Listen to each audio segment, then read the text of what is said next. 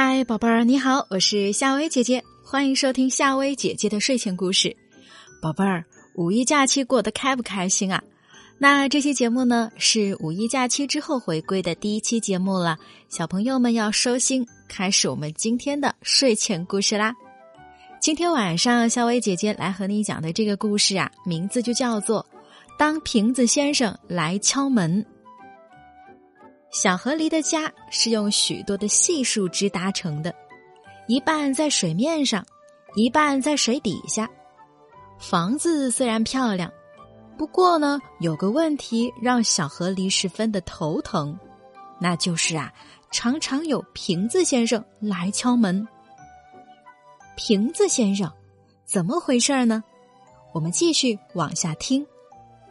这一天的清晨，小河狸的门外。又响起了扑通通、扑通通的声音，又是一位瓶子先生。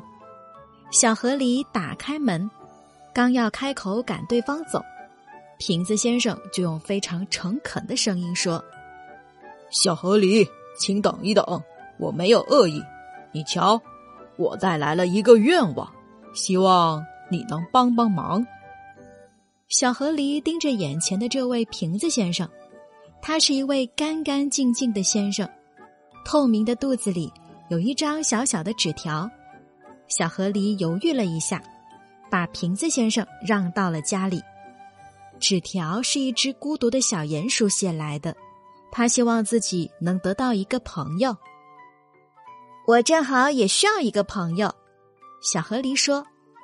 在瓶子先生的指引下，小河狸找到了小鼹鼠，他们。成了特别特别要好的朋友。